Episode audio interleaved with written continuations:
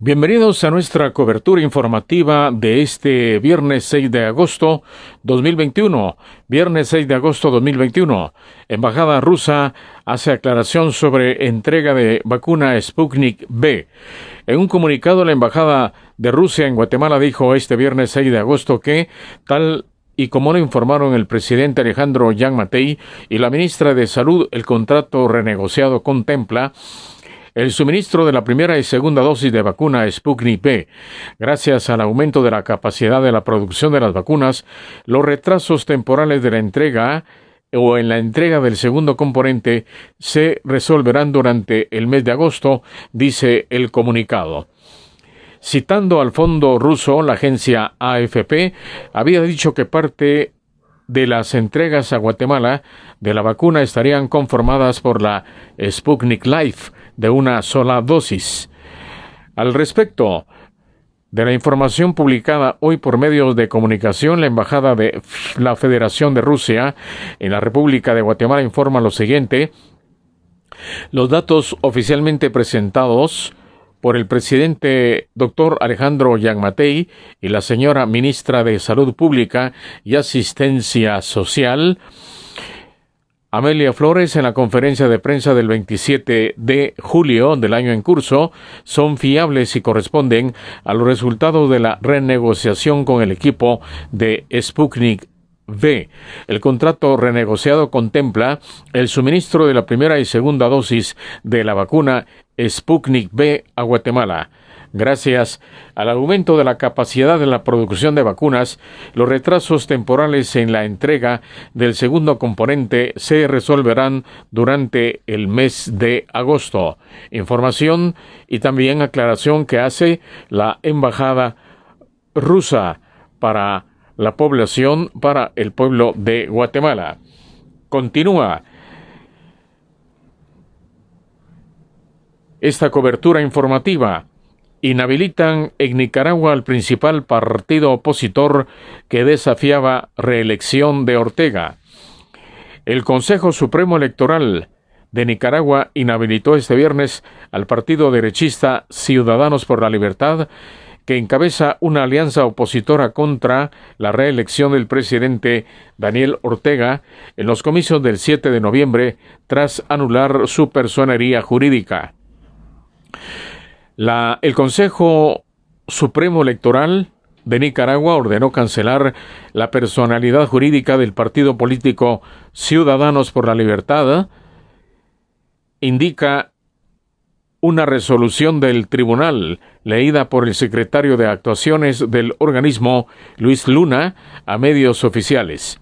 La medida deja al partido Ciudadanos por la Libertad el principal bloque opositor fuera de las elecciones generales de noviembre, en las que Ortega, un exguerrillero de 75 años que está en el poder desde el año 2007, busca obtener un cuarto mandato sucesivo al mando del Frente Sandinista de Liberación Nacional FSLN de tendencia izquierdista, según la agencia de noticias AFP.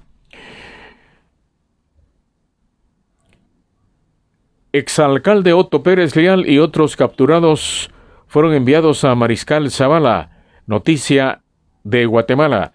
El exalcalde Otto Pérez Leal y el resto de capturados en el operativo de la Fiscalía de Delitos Electorales fueron enviados a la cárcel de Mariscal Zavala.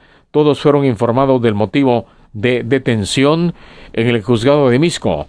Pérez Leal fue aprendido durante un operativo de la Fiscalía contra Delitos Electorales del Ministerio Público. Padre de Kamala Harris será condecorado en Jamaica. El profesor Donald Harris, padre de la vicepresidenta de Estados Unidos Kamala Harris, recibirá la Orden del Mérito de Jamaica, la tercera en importancia del país, en un acto a celebrarse el 18 de octubre próximo por sus contribuciones sobresalientes al desarrollo nacional. Harry será condecorado junto a otros 144 jamaiquinos que serán honrados en el mismo mes en el que se celebra el 59 aniversario de la independencia del país de Gran Bretaña. El 6 de agosto informaron este viernes medios locales. El padre de la vicepresidenta de Estados Unidos cumplirá 83 años el próximo 23 de agosto. Nació en Brownstown, en el norte de Jamaica, según informa la agencia F de Noticias. El incendio Dixie se convierte en el tercero más grande en la historia de California. Un inmenso incendio que arrasa al norte de California se convirtió en el tercero mayor en la historia del estado oeste este viernes y se espera que continúe propagándose. Una larga sequía que para los científicos está impulsada por la crisis climática ha dejado el occidente de Estados Unidos reseco y vulnerable ante las explosivas y destructivas llamas. Esta semana el incendio Dixie arrasó Greenville, Greenville, un histórico pueblo de la fiebre del oro que se encuentra en el norte del estado. Desde que comenzó a mediados de julio, ha quemado más de 1.700 kilómetros cuadrados. El alguacil del condado de Plumas, Todd Jones, quien ayuda en la coordinación del combate al fuego, dijo que la destrucción ha sido devastadora. Soy un residente de larga data en Greenville, mi corazón está arrasado por lo que ha ocurrido aquí, dijo en un comunicado el jueves, según la agencia de noticias F. Estados Unidos prevé problemas en la cadena de suministro debido a la variante Delta. Estados Unidos afirmó este viernes que anticipa problemas en la cadena de suministro debido a la expansión de la variante Delta en el país aunque confía que sus planes de estímulo sean suficientes para compensar ese efecto. Hasta la fecha, no hemos visto un impacto directo de la variante Delta en la economía de Estados Unidos, pero sí anticipamos impactos en la cadena de suministro, dijo la portavoz de la Casa Blanca, Hem Saki, en su rueda de prensa diaria. La portavoz recordó que la expansión de la variante Delta en países como Malasia y Vietnam ya ha impactado la cadena de suministro global, algo que por supuesto afecta a algunas industrias en Estados Unidos como la del automóvil, donde se han acelerado los problemas que ya existían antes. Preguntada por eh, si ese problema puede provocar que el gobierno de Estados Unidos, Joe Biden, se plantee nuevas medidas económicas, Saki confió, confió en que los paquetes de rescate aprobados hasta la fecha sean suficientes, según la agencia de noticias EFE. Empresas de Estados Unidos piden a Joe Biden negociaciones comerciales con China grupo estadounidenses de negocio instaron al gobierno del presidente Joe Biden a reanudar negociaciones comerciales con Pekín para reducir los aranceles que impuso su antecesor Donald Trump a bienes chinos. Los grupos que abarcan desde productores de patatas a fabricantes de chips o la industria farmacéutica dijeron en una carta fechada el jueves que Washington debe tomar rápidas medidas para las pesadas tarifas aduaneras. Debido a las tarifas aduaneras, las industrias estadounidenses enfrentan mayores costos para fabricar sus productos a nivel nacional, lo que hace menos competitivas a las exportaciones, dice la misiva dirigida a la secretaria del Tesoro Janet Yellen y al representante comercial de Estados Unidos, a la que accedió AFP. Estados Unidos someterá a juicio adultos que hayan sido deportados y retornen.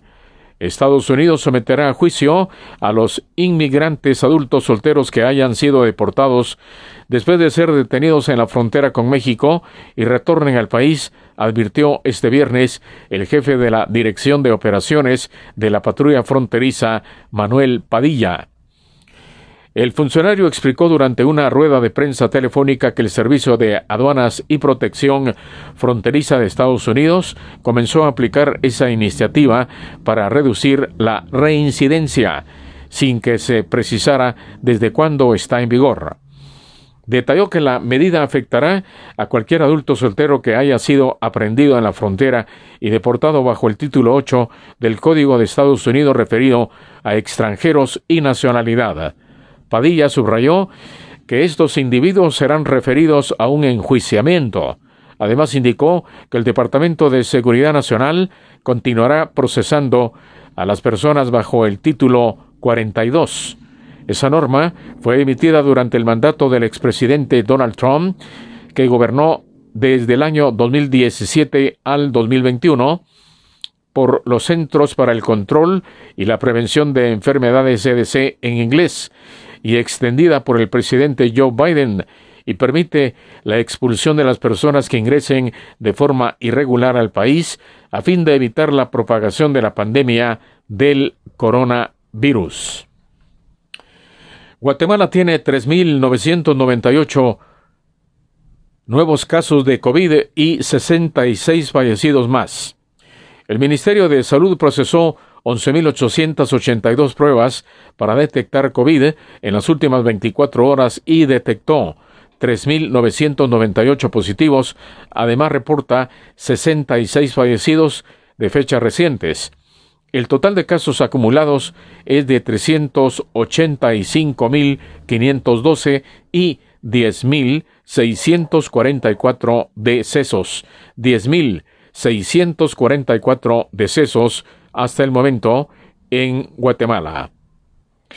Guatemaltecos acuden a puesto de vacunación de la Landívar en busca de segunda dosis de Sputnik B Personal ubicado en el puesto de vacunación de la Universidad Rafael Andívar recibe a decenas de guatemaltecos que esperan aplicarse la segunda dosis de Sputnik B contra el coronavirus. Las autoridades del Ministerio de Salud han habilitado varios puestos en la capital para que personas que recibieron la primera dosis hace al menos 90 días puedan completar el esquema de vacunación. Mientras avanza el Plan Nacional de Vacunación, con la mayoría de dosis donadas por países amigos, en Guatemala persiste incertidumbre por el contrato entre el Fondo de Inversión rusa y el gobierno de Guatemala.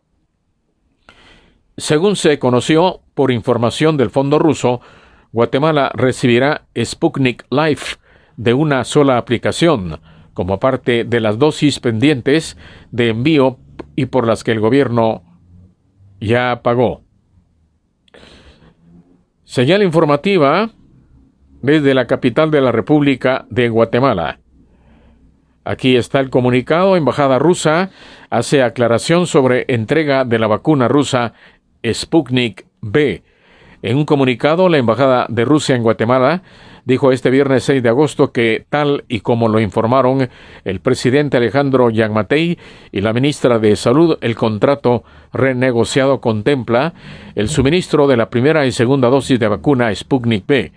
Gracias al aumento de la capacidad de la producción de las vacunas, los retrasos temporales en la entrega en la entrega del segundo componente se resolverán durante el mes de agosto, dice en un comunicado. Citando al fondo ruso, la agencia AFP había dicho que parte de las entregas a Guatemala de la vacuna estarían conformadas por la Sputnik Life de una sola dosis. Aquí la información. Tenemos más noticias aquí en la cobertura de podcast Señal Informativa 2021. Continúo con esta entrega informativa para Guatemala y el mundo. Bueno, hasta aquí llego con el informe precisamente que tengo para ustedes en esta oportunidad, viernes 6 de agosto del año 2021.